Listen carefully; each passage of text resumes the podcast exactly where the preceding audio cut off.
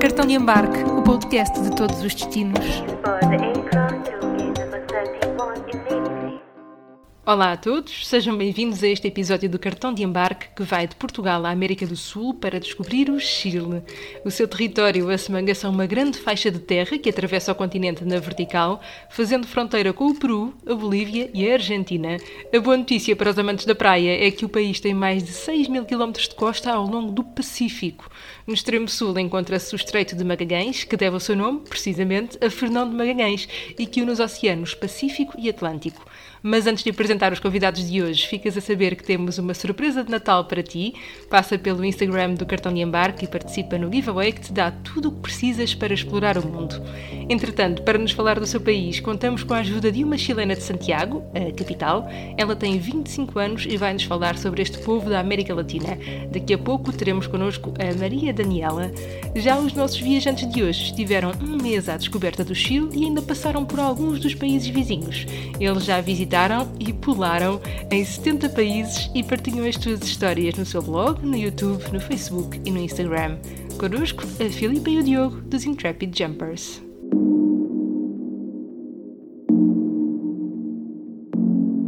Intrepid Jumpers, porque nós, o nosso principal objetivo e aquilo que nos dá mais gozo de fazer é planear viagens para destinos menos comuns. Daí o nome Intrépido. Viagens intrépidas, viagens diferentes, menos comuns. Eh, E Jumpers, porque nós gostamos de saltar em todo lado e isto tudo começou em Nova York, de vermos um, um vídeo numa das televisões em Times Square do, do Where the Hell is Matt, que era um fulano que andava a fazer eh, danças com, em todo lado, com tribos e nos vulcões e nas florestas e com os monges, etc. Então nós dissemos, opá, nós temos que fazer uma coisa deste género, não vamos imitar o Matt, vamos saltar. em Nós já saltávamos, agora Sim, resto é, sim, nós, não queríamos era, nós queríamos era saltar também como ele, porque é uma coisa super gira, é tu poderes estar com uma tribo completamente isolada, como nós já estivemos várias vezes, e pô-los a saltar connosco, é uma coisa muito engraçada. Porque o objetivo no fundo é, é, é ter esse contacto bastante puro com essas tribos e com estes destinos menos porque é que nós queremos estes destinos menos convencionais? Mais porque é uma questão de. Nós somos puritanos e procuramos destinos que nos transmitam ainda o pouco do mundo globalizado e que nos surpreendam, não é? Portanto, depois de. Quando se vai viajando ao longo de tantos anos, nós estamos sempre à espera de pequenos detalhes que nos surpreendam. E é isso que faz uma viagem. E como é que as viagens surgiram nas vossas vidas? nós começámos a viajar juntos, nós antes já tínhamos feito pequenas viagens, mas eh, começámos a viajar juntos em 2007. Eh, ambos tínhamos essa, essa, isto depois é step by step, não é? Portanto, começamos Sim, com é coisas forma mais gradual. simples, e, eh, mas aquilo estava a ser tão bom, vamos continuar, e foi assim até o dia de hoje. Juntou-se a fome com a vontade de comer, basicamente. E depois destes anos todos e com tantas viagens, ainda conseguem encontrar aquilo de que falavam agora, estes pequenos detalhes que, que vos deixam, uau, era isto que nós queríamos ver? Completamente. Sim, claro. Completamente. Tem de ser de fugir, não pode haver os ruídos externos. Isto, quando começamos a ver uh, gente de fora também a viajar, isto já nos tira um bocado uh, aquela, O encanto. o encanto e a sensação. Às vezes é preciso fechar os olhos e sentir as coisas e pronto, e, realmente é o, é, o, é o que nos encanta mais, é, é viajar dessa forma. Sim, e mesmo que nós viajemos para sítios eh, mais comuns, tentamos sempre fazê-lo de uma forma bastante diferente, como foi o caso agora dos Açores, que nós fomos para os Açores, nós fomos de veleiro. Eh, Ou seja, os Açores é um, é um destino fácil, não é? Não, é? não tem nada que saber, mas nós tentamos sempre dar a volta à questão e fazer de, de uma maneira bastante diferente para conseguirmos sentir isto que eu, que De, eu de, um- de uma perspectiva diferente. Em vez de irmos simplesmente às ilhas, foi giro velejar, foi giro de aprender imensas coisas. Foram quantos dias? Fomos um mês, um mesinho. E como é que foi Então, agora a experiência de, além de ser num veleiro nos Açores, mas neste ano de 2020, como é que se sentiram? Uh, nós acabamos por ser pouco afetados. A única Sim. grande diferença é que nós tínhamos planeado outro tipo de viagem para esta altura. que não aconteceu. Não, não aconteceu, mas não, não, não perdemos nada, muito pelo contrário, ganhámos imenso. E, eh, e, também nos fez crescer como viajantes esta, esta grande viagem, esta grande expedição, que eu posso chamar assim, que nós fizemos uh, Sim, durante este mês. E não foi de todo pior, foi, foi apenas, foi diferente, foi diferente e foi espetacular, foi incrível viajar pelas nove ilhas dos Açores, vimos coisas incríveis, aprendemos imenso, ensinaram-nos, entre aspas, a velejar, não sabemos de todo velejar, mas aprendemos algumas Começa coisas. a ser marinheiros e a ser ajudantes. Sim. e foi em 2017 que vocês eh, chegaram ao Chile.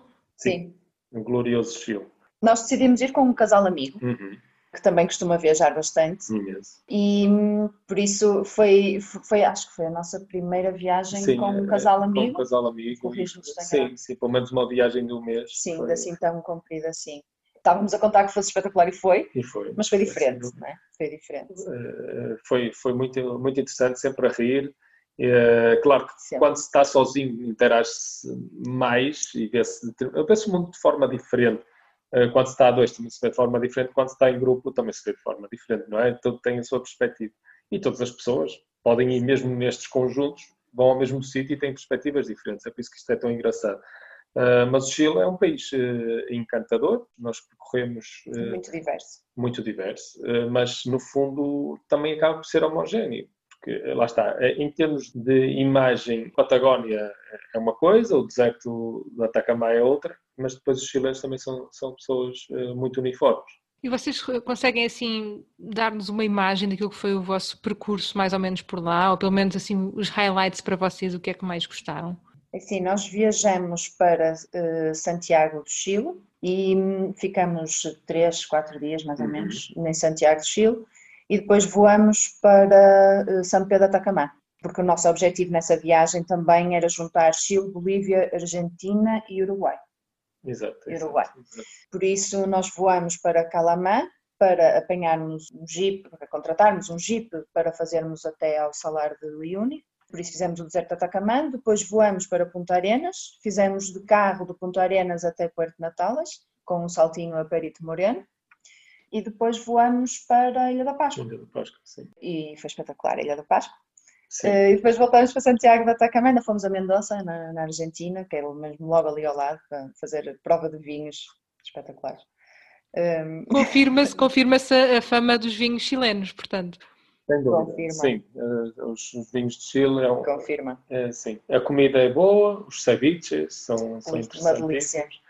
Uh, há muitos tipos de ceviche na América do Sul, o chileno em particular é muito bom. Uh, sim, também. Ou seja, o Chile, uh, o Chile é um destino. Nós conhecemos três highlights, quatro highlights do Chile, mas há ali muitos in-betweens.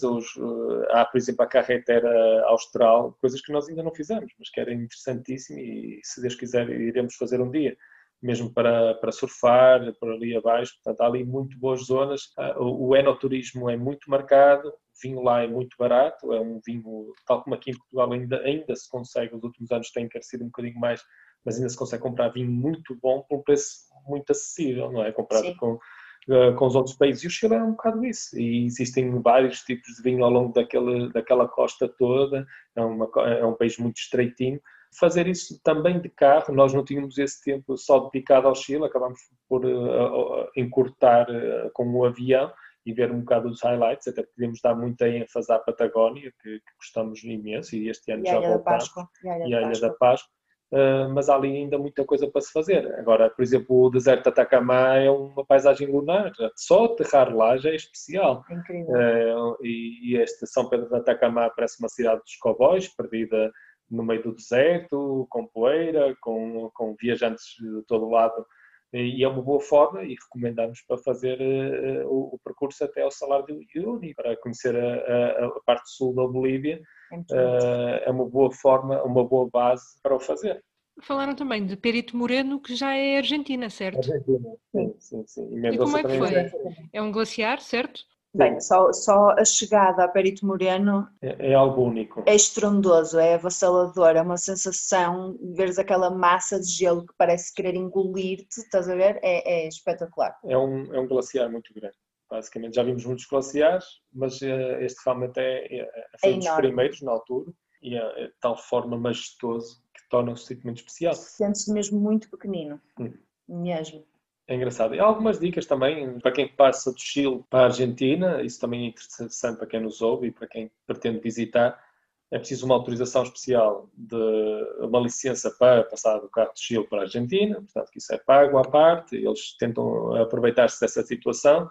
Há também eh, horas para se entrar e para se sair, as fronteiras fecham mesmo, e ali estamos no meio do nada. Uh, estamos não a falar. Há onde ficar, só não há onde ficar, há ali umas cidades uh, não assim com um aspecto muito seguro logo a seguir à fronteira, ou seja, convém estar bem ciente das horas para se entrar e para se sair. E há um atalho.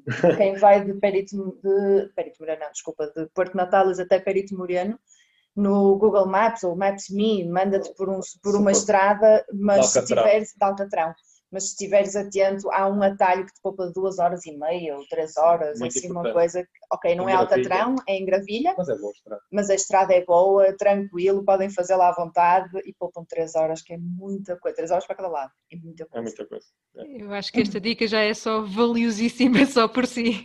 Olha, e um tópico inevitável, Ilha da Páscoa. É brutal. É, é, muito surpreendente. A Ilha de Páscoa é, é uma espécie de Açores, sozinho, uma ilha pequena eh, no meio do oceano, só para dar com ela era muito difícil, mesmo os navegadores eh, não foram todos que passaram por lá, porque realmente é muito difícil dar com ela. É uma ilha que nos surpreendeu bastante, porque eh, nós imaginamos os moais, imaginamos eventualmente os locais, uma cultura polinésia, e quando chegamos lá, vemos um ambiente com muito surf, muito surfista, muito uh, boa vibe, relaxado, boa vibe, tranquilo. Uh, os Moais, sem dúvida, que são importantíssimos na cultura deles e na paisagem, naquilo que eles, uh, para chamar estrangeiros, não é? Para, para, para o turismo deles, mas surpreendeu muito pela positiva. Portanto, há cavalos selvagens pela ilha, ou seja, a natureza da ilha é muito, muito interessante. Não é uma ilha muito verde, o mar também já foi sobreexplorado, há excesso de, houve, ao longo dos séculos, excesso de pesca, ou seja, não, não é um bom sítio para se mergulhar, nós mergulhamos com o Moai, porque achamos que era o que queríamos fazer, mas, uh, mas como destino de surf, de, de cultura, de, sem dúvida foi um highlight e um, passamos lá uma série de tempo. Uh, uma semana? Vai mais uma semana, vivemos numa casa, íamos buscar lenha, uh, fazíamos churrascadas. churrasco. Uh, e depois, pronto, íamos sempre interagindo com os locais, são, são orgulhosos, orgulhosos chilenos. Bebíamos muito vinho também. Não posso acreditar. Não, no, Chile, no Chile, não. Mas se alugares carro, consegues dar a volta à ilha em duas horas ou duas horas e meia, se não parares, obviamente. Se for seguido, em duas horas e meia desta volta à ilha, é uma ilha mesmo pequenina. Encantador e diverso. São estas as palavras que me vêm à cabeça sobre esta conversa. Se São Pedro de Atacama parece uma cidade de cowboys, o que dizer do deserto que parece lembrar uma autêntica paisagem lunar. Ainda por cima é um bom ponto de partida para ir até ao Salar de Uyuni, o maior deserto de sal do mundo, exatamente, o maior deserto de sal do mundo, que se encontra na Bolívia. Já na fronteira entre o Chile e a Argentina, encontramos o glaciar de Perito Moreno. Se a Filipe e o Diogo confessam que ainda há muito para explorar, não deixam de confessar o tempo que dedicaram à Patagónia e à Ilha da Páscoa como dois dos pontos altos da sua viagem. E não é que muitas destas sugestões bateram certinho com o que a Daniela nos contou. Ela vive em Santiago, trabalha numa empresa mineira e explica como o país é especialmente quente durante o verão, que está prestes a começar no hemisfério sul. Here is very very hot. Like uh, you don't know where to go to not be that that warm. But I like to go to the beach. It's like we have beach like every single city on the coast where it's cool. Because it's it's not that hot like here because we are like in the um, cordillera in the mountains so it's very hot here but anyway Chile has a lot of places to go to the summer. If you like the sun, we have the desert of the north. If you want the nature, like lakes, mountains, rivers, and the ocean in the south, it's so beautiful like that. And cities like in the north, I say I will say Iquique, I will say San Pedro de Atacama, uh, Valparaíso. In the south, I will say Puerto Montt, Chiloé, Torres del Paine. so many places. And what about the people that prefer nature. Is there also some options apart from cities and uh, beaches? Do we also have places with nature around in Chile? Yeah, yeah. Because in the south is a lot of islands. Like we have uh, the sea and the mountains, like so so close. Um, and I will say uh, Torres del Paine definitely is a big mountains with beautiful nature, lakes, uh, glaciers, like frozen ice, and it, it's so beautiful. I will say. It, every tourist that come here go there. It's so popular. So I recommend it. But now I have the question for I don't know a thousand dollars. If Oh, if I would arrive there tomorrow, and you would pick me from the airport, what would Yeah. be the first place that you would take me, or the first thing to do? uh, obviously Santiago is the only city with international airports. Well, Santiago for one day only, and then I will take you to Valparaiso. That is super close, like a half an hour from here. And there is a beautiful city with is a port, and we have beach too.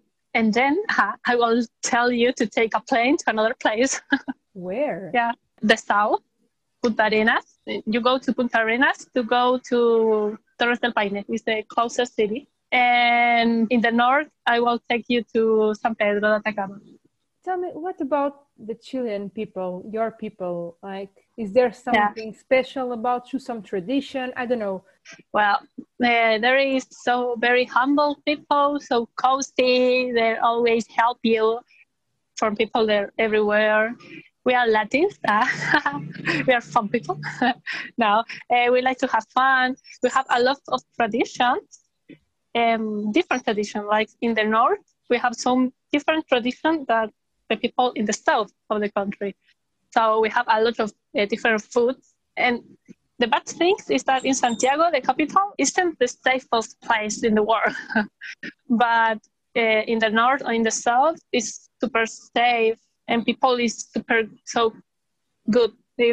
Yeah, and and cozy. Cozy, I think, is the best word to describe. Like, if you don't you don't have a place to sleep, people say like, "Come to my house, sleeps in my couch," and it's cool. You spoke about a very special topic for me. That was Hmm? food. Oh, yeah. Do you have a favorite dish? Mm, it's hard, but I will say humitas and pastel de chocolate. Now you have to This is- explain us what it is. yeah, it is um, corn. Uh, you uh, mix it and Smash I it. don't know word. Yeah, yes, smash it and put it in a in a bowl and condiment, and you eat with tomato or sugar. It's so good. In pastel de choclo is corn too, but it's like a smash, and then you put uh, pino. Pino is a typical kind to prepare meat or soya meat or any type of meat with onions and spices, and it's really good. It's so typical here. I will Google it. Yeah. Because I'm really, really curious about Yeah. it. Yeah, maybe there you can understand better. And for example, if you want to go somewhere else in your country, is it easy to go from Santiago? I, I mean, by you know, by bus or by Oh. train, or how is it? here is so common to take a bus for like eight hours um, because it's so long. So it takes so much time to go from one point to the other.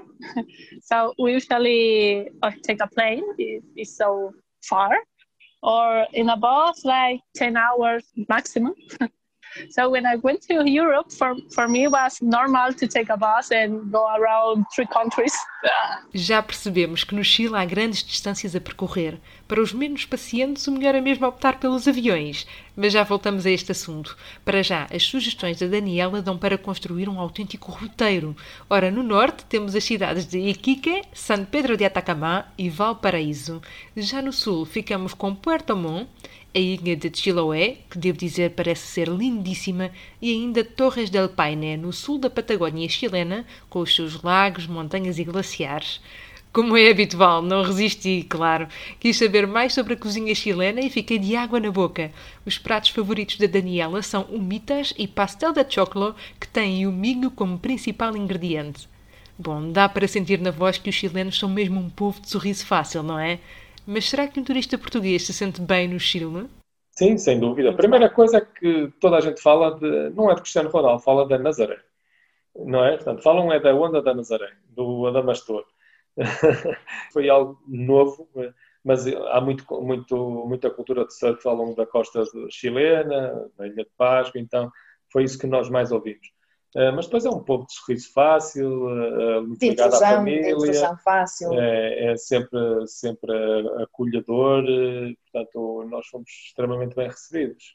Santiago de Chile é extremamente cosmopolita, há sítios ótimos para se comer, para se sair, portanto, é, é, é um sítio já com uma movida muito grande. Claro que tem uma periferia não, não tão segura como todas as capitais do, do, da América do Sul, a nível de, nós já, já nos fizeram aqui mais ou menos uma radiografia de como é que se movimentaram por lá.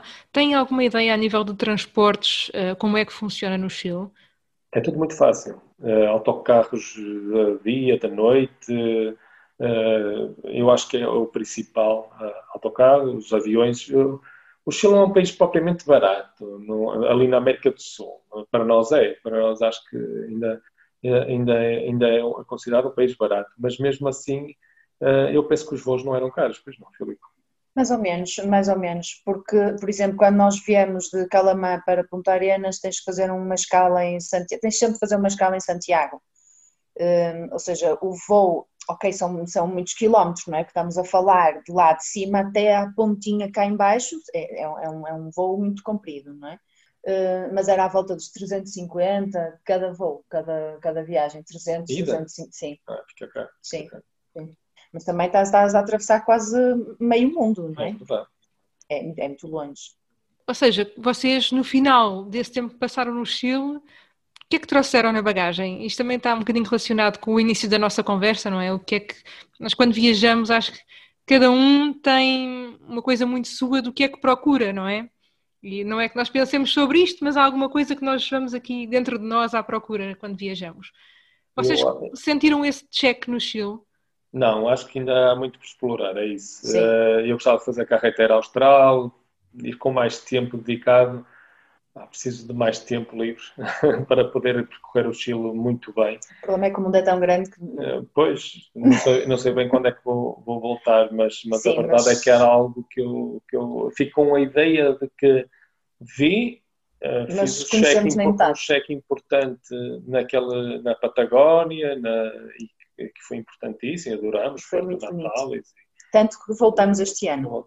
E, e agora eh, ainda falta, falta toda aquela estrada desde Santiago até ao sul que eu gostava de Sim, fazer. e mesmo a estrada, se dizes de Santiago, aí até ao sul, mas era a estrada que eu ia dizer. Era... Mas há ali depois zonas interessantes e paisagens autenticamente lunares, deserto, que é, temos uma amiga nossa que fez e até fizeram lá a boleia de caminhão desde São Pedro da Atacama até, até ao norte da Argentina. Tudo isso é uma fórmula certa para uma boa viagem. Até só por esta nossa breve conversa dá para perceber que é uma diversidade também de paisagens, de experiência muito grande, não é? Que se pode ter.